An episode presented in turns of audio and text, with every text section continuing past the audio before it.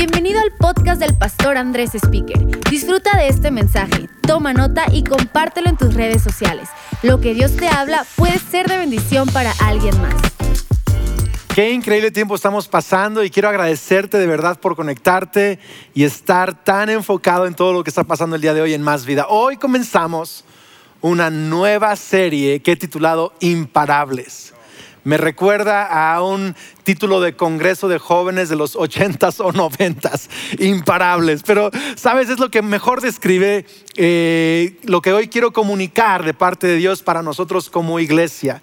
Y voy a estar leyendo y hablando algunas cosas bien importantes para esta temporada en Más Vida y en tu vida también. Por cierto, eh, tengo que decirles que este miércoles primero de julio teníamos planeado abrir reuniones presenciales en los campus Más Vida. Sin embargo, el semáforo en la Ciudad de México, el Valle de México y otras ciudades donde tenemos campus se ha recorrido un poco y hemos creído eh, prudente, hemos orado, hablado con expertos, hemos eh, entre nosotros platicado. Tenemos ya todo un plan para regresar, todas las instalaciones están siendo adecuadas, pero hemos eh, creído que lo mejor es esperarnos hasta que el semáforo también en la Ciudad de México también puedan congregarse ahí más vida al mismo tiempo. Así que vamos a esperar un poco más para reuniones presenciales.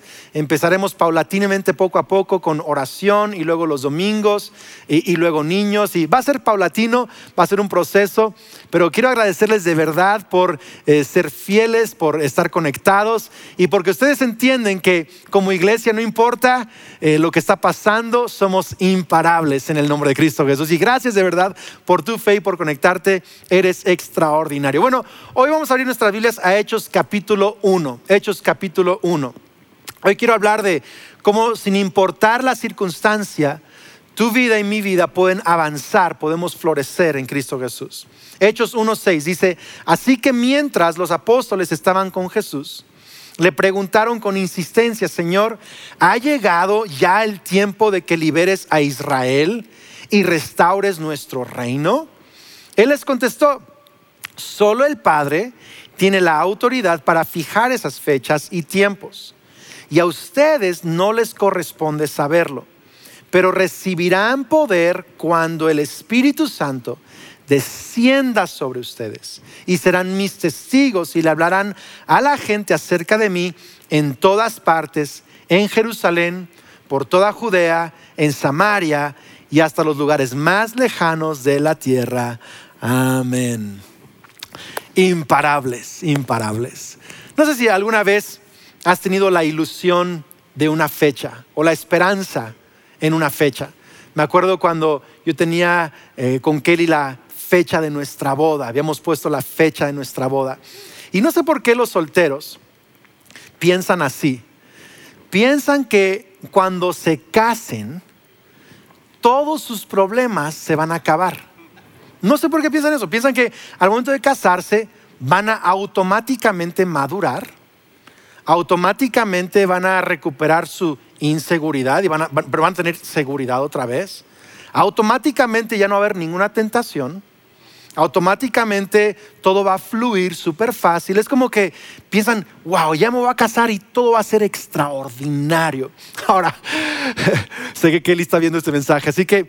Eh, sí todo es extraordinario cuando te casas y es maravilloso, estoy felizmente casado, pero la fecha de la boda y casarte no arregla todos tus problemas.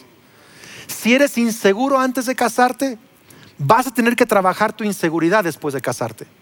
Si tenías tentaciones antes de casarte, vas a tener que enfrentar tentaciones después de casarte. Si eras envidioso antes de casarte, vas a luchar mucho con la envidia después de casarte. O sea, eh, el, casarse no arregla tus problemas. Es más, incluso añade retos nuevos a tu vida. Pero a veces los seres humanos ponemos esta expectativa en una fecha, en un acontecimiento. Creemos que eso lo va a cambiar todo. Estamos acostumbrados a que fechas generan estabilidad. También estamos acostumbrados a que eh, logros generan estabilidad. Decimos, cuando tenga mi propia casa, entonces voy a ser feliz.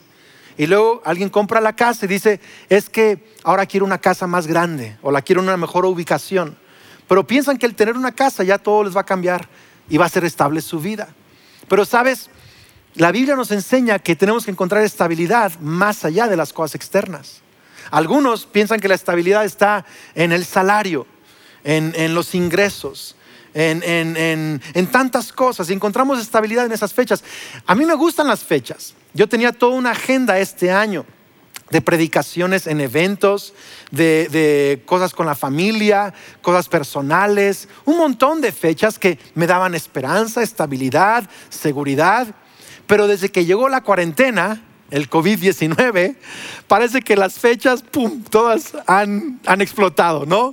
Un montón de cosas que eran nuestra seguridad o nuestra estabilidad están en constante movimiento. Es como que nada es seguro para mañana o pasado mañana y, esto produce mucha inestabilidad emocional en muchas personas.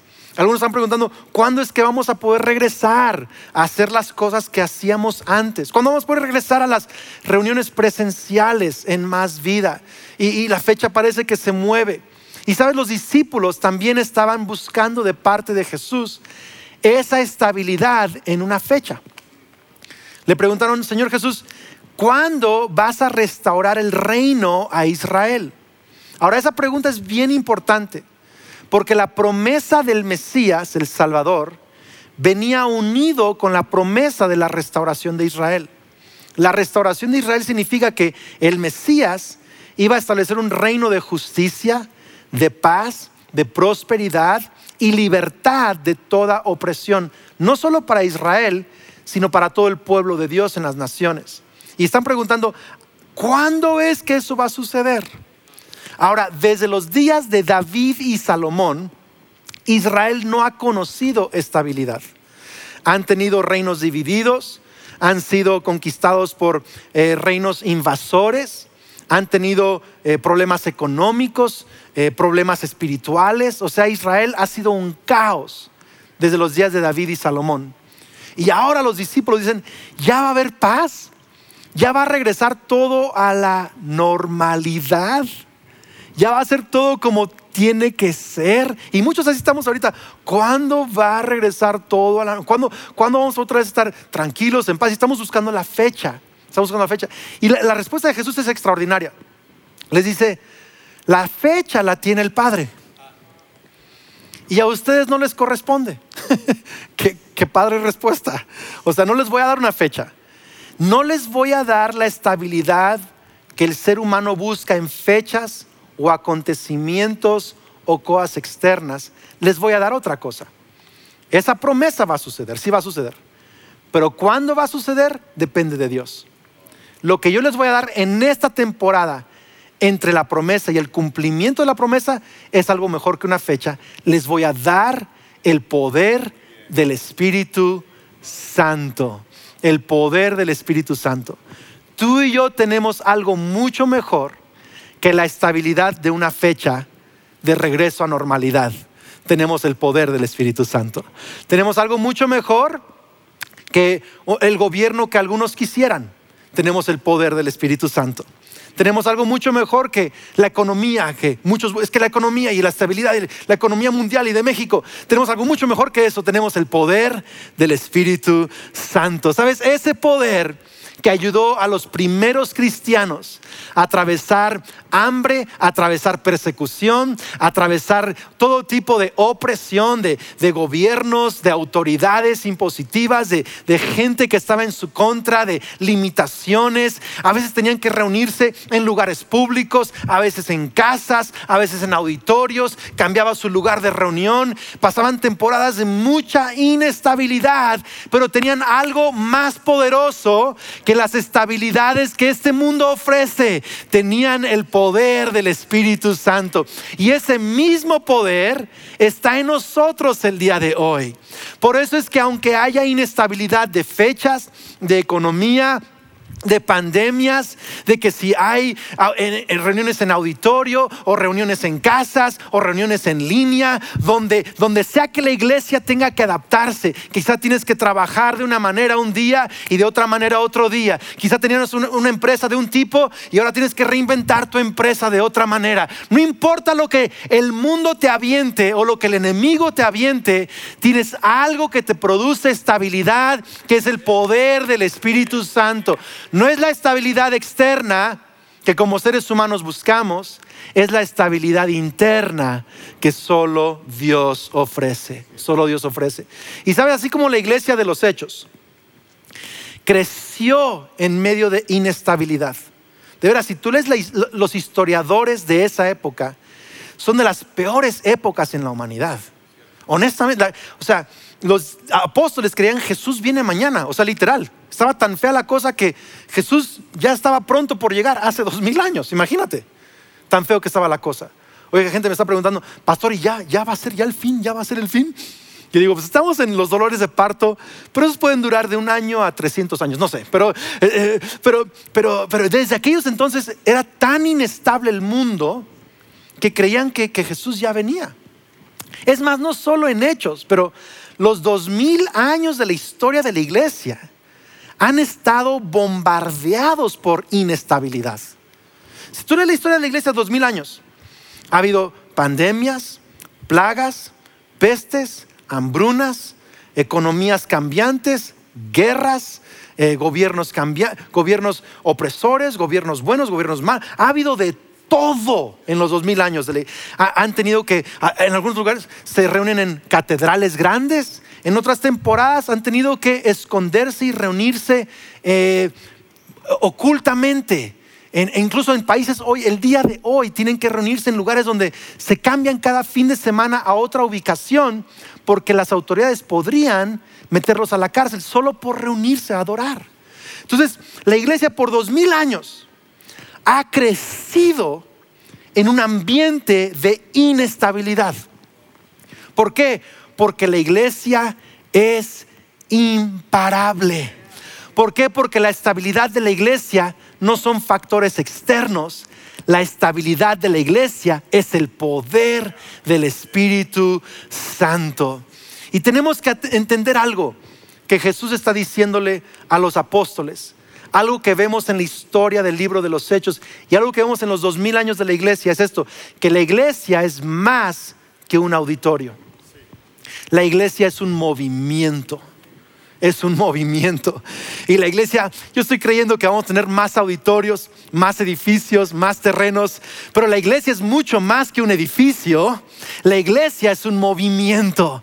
Por tanto, si en temporadas nos reunimos en auditorios y en temporadas en línea y en temporadas en casas, no importa en dónde nos tengamos que reunir, en qué temporada, porque somos un movimiento. ¿Sabes? En estos días de cuarentena, la iglesia no ha estado en cuarentena. La fe no ha estado en cuarentena. El Espíritu Santo no ha estado en cuarentena. Más vida no ha estado en cuarentena. Hemos llevado más de 3 perdón, 30, más de 30 toneladas de despensas a familias necesitadas. Hemos abierto más grupos pequeños que en, toda la historia de Más Vida hay más grupos pequeños hoy reuniéndose en medio de la cuarentena. Se han abierto nuevos grupos pequeños. Hemos eh, tenido más testimonios de milagros, de sanidades, de salvaciones. Hay más personas tomando clases en Más Vida entre semana hoy. Clases de Biblia, de Alfa, de un montón de cosas que en otra época de Más Vida. O sea, Más Vida está creciendo en una temporada de inestabilidad porque somos la iglesia de Cristo Jesús y somos imparables. La iglesia es más que un auditorio, es un movimiento. Y si eso es cierto, lo cual es cierto, también esto es cierto, que tú eres más que un congregante, eres un testigo. El cristiano es más que un congregante, es un testigo. Y creo que esto es algo que el Espíritu Santo está haciendo en la iglesia. Yo sé que en mi vida y en más vida está haciendo esto y espero que en otras partes también, pero está ayudándonos a recuperar nuestra identidad como cristianos. Porque nuestro lenguaje eh, es que yo me congrego en tal iglesia. O yo me congrego en tal comunidad o en tal iglesia cristiana. O yo asisto a tal lugar. Pero sabes, nuestra identidad no está en qué lugar me congrego el domingo en la mañana. Mi identidad está en quién soy en Dios de lunes a domingo. ¿Quién soy? Y soy un testigo, soy alguien que comparte de Cristo. Ah, somos creyentes cuando oramos unos por otros. Somos eh, testigos de Dios cuando oramos por el enfermo, llevamos alimentos al necesitado. Cuando nos conectamos en línea con nuestra iglesia local porque a lo mejor el auditorio no está abierto, aquí estoy porque no importa si hay una reunión presencial o no, yo soy un testigo, no un congregante. ¿Tiene sentido esto, iglesia? En otras palabras, Dios está despertando a un ejército de creyentes a recuperar su lugar en Cristo que la iglesia tenemos y es que somos testigos. Y el mundo necesita que tú seas un testigo de Cristo Jesús en estos días. Te necesitamos. Y cuando eres un testigo, eres imparable. Ahora, ¿qué es un testigo? Pues un testigo es simplemente uno que comparte lo que está experimentando, que comparte con otros lo que está viviendo. Yo, a, mí me gusta mucho probar comida cuando voy a diferentes lugares. Y luego le digo a mis amigos, tienes que probar tal, tales tacos en tal lugar o tal comida en tal país.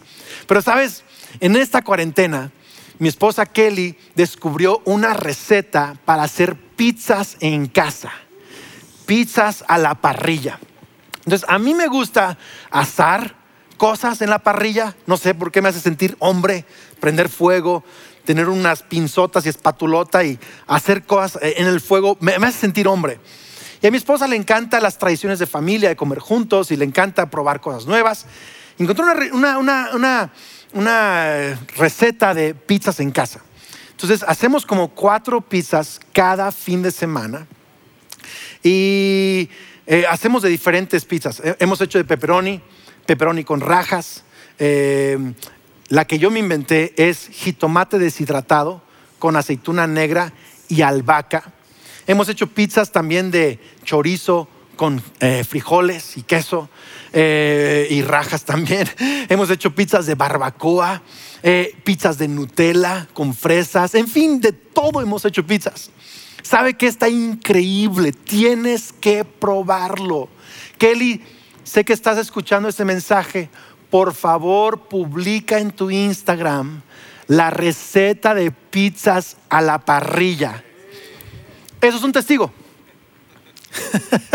un testigo es alguien que ha probado algo y está contándole a otros lo que ha probado, lo que ha visto. Y tu identidad como cristiano es más que un congregante. Si nos congregamos, porque es parte de ser un testigo, pero somos más que un congregante, somos gente que comparte con otros la realidad que estamos viviendo en Cristo Jesús. Y sabes, tienes que, tienes que anotar esto, tienes que acordarte de esto el día de hoy. Un cristiano es imparable cuando es un testigo. Un cristiano es imparable cuando es un testigo, porque cuando tú te conectas a esa identidad en Dios, a ese propósito de Dios, todo el cielo te respalda. No importa si viene una temporada de escasez, tienes el respaldo del cielo. ¿Por qué? Porque estás representando al cielo aquí en la tierra. Tienes el respaldo del cielo para empezar nuevas empresas, el respaldo del cielo para enfrentar dificultades familiares, el respaldo del cielo para enfrentar enfermedad, el respaldo del cielo para ser imparable en el nombre de Cristo Jesús. Me encanta eso. Y sabes, hoy quiero darte tres cosas de cómo podemos crecer y ser mejores testigos de Dios el día de hoy. Tres, tres principios bien importantes. Número uno, comunión con Dios. Una comunión con Dios. Si tú lees el libro de los Hechos, los primeros cristianos tenían mucha comunión con Dios. La palabra nos enseña varias veces, prueban y, prueben y vean lo bueno que es Dios. Dice 2 Corintios 13, 14 que experimenten la comunión del Espíritu Santo. No solo la presencia, Él está con nosotros, pero la comunión, la relación con el Espíritu Santo. Jesucristo dijo en Apocalipsis, yo soy la puerta y llamo.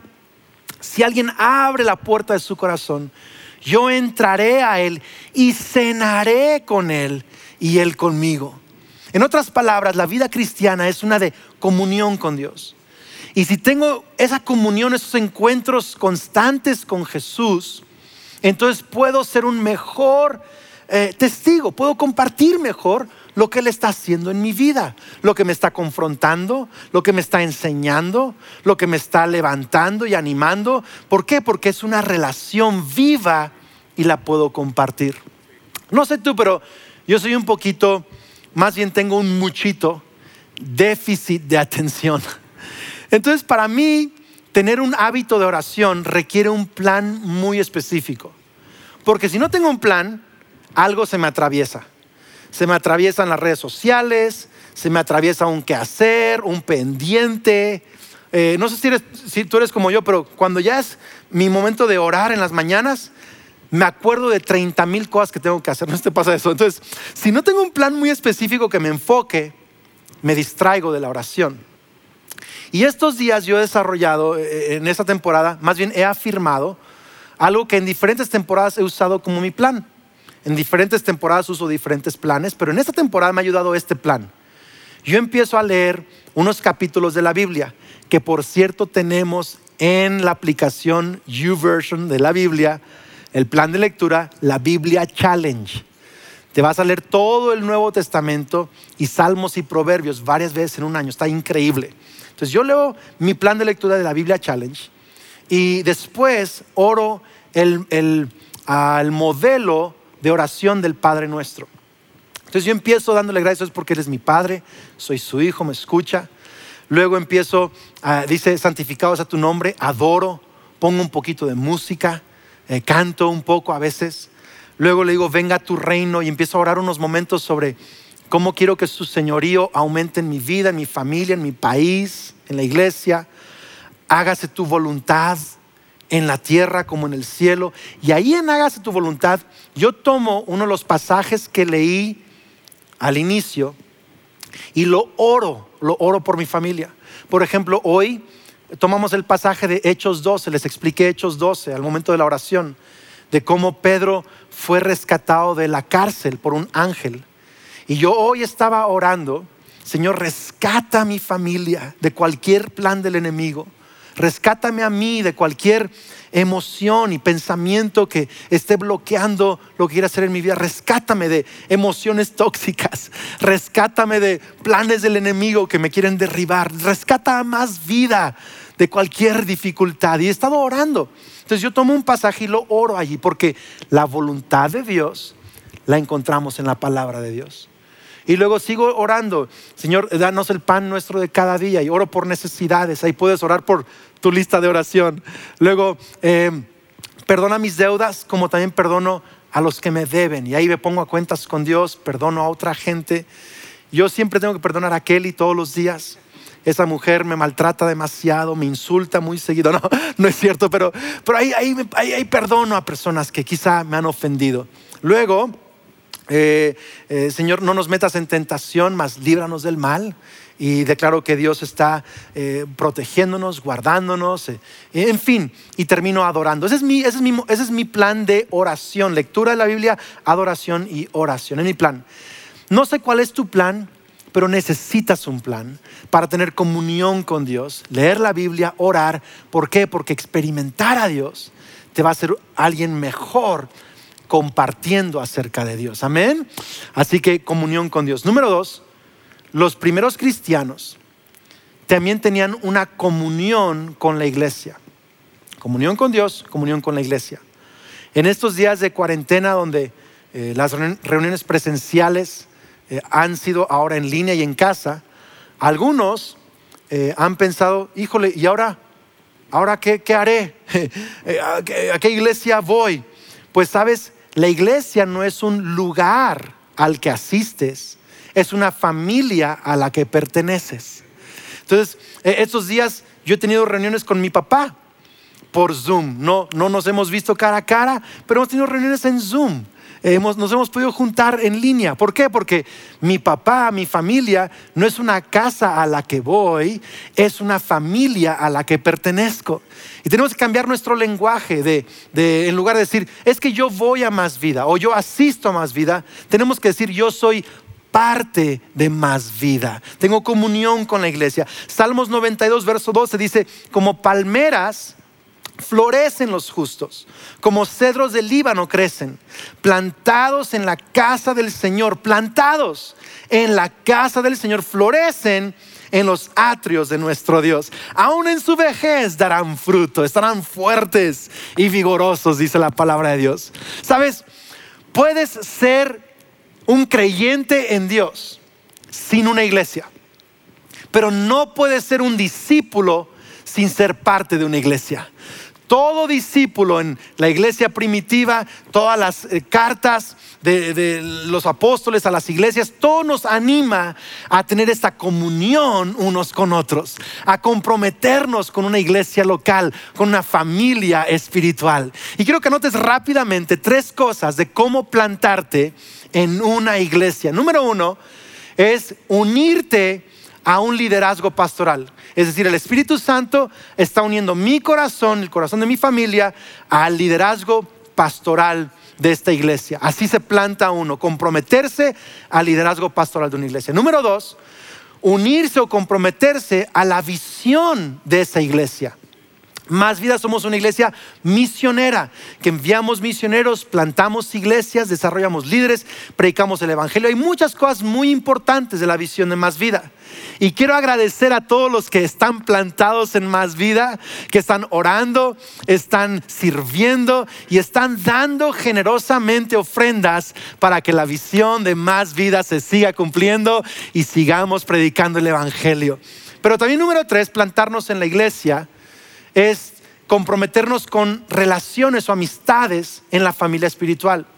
Orar unos por otros, animarnos unos a otros, levantarnos unos a otros. Yo doy gracias a Dios que tengo amistades en más vida que me pueden confrontar, que me pueden animar, amigos en el equipo pastoral. Y es tan importante tener una familia espiritual. Yo pienso en gente como Fabi González, que hoy es una líder de jóvenes, compone canciones, terminó su carrera, se va a casar con, eh, con Pablo, que también son increíbles los dos. Pero, pero Fabi creció en la iglesia. Desde niña está viniendo y son un grupo de niños, de adolescentes, de jóvenes y su vida está floreciendo de una, de una manera extraordinaria. Ha impactado a toda su familia. Yo pienso que sería de Fabi si no se hubiera plantado en más vida. Pienso en un montón de jóvenes y niños ahorita, en mis propios hijos, que tienen amistades en la iglesia. Eh, hombres y mujeres que los están animando en Cristo y amigos que los están animando y ellos mismos animan a otros y sirven a otros. Es tan importante pertenecer a una familia espiritual. Amén. Yo quiero animarnos y quiero agradecer a todos los que de una manera fresca el día de hoy están diciendo, más vida es mi casa más vida es mi familia espiritual. Aquí Dios me ha plantado y voy a florecer en el nombre de Cristo Jesús. Voy a ser parte de más vida cuando tengamos auditorios, auditorios, cuando estemos en línea, en línea, de la manera en que sean las reuniones, yo voy a ser parte de más vida y voy a plantar en Cristo Jesús. Amén. Y número tres, lo que tenían los eh, cristianos de la iglesia primitiva y tenemos que tener el día de hoy también nosotros para ser imparables Comunión con Dios, comunión con las personas. Número tres, comunión con personas de afuera. Y cuando digo personas de afuera, no es que yo marque una línea de división, no, sino simplemente personas que aún no son parte de nuestra familia espiritual, que no, que no son creyentes. Sabes, dice Filipenses 2.14, háganlo todos sin quejas, ni contiendas, para que sean intachables y puros hijos de Dios sin culpa en medio de una generación torcida. En ella, ahí en medio de esa generación, ustedes brillan como estrellas en el firmamento.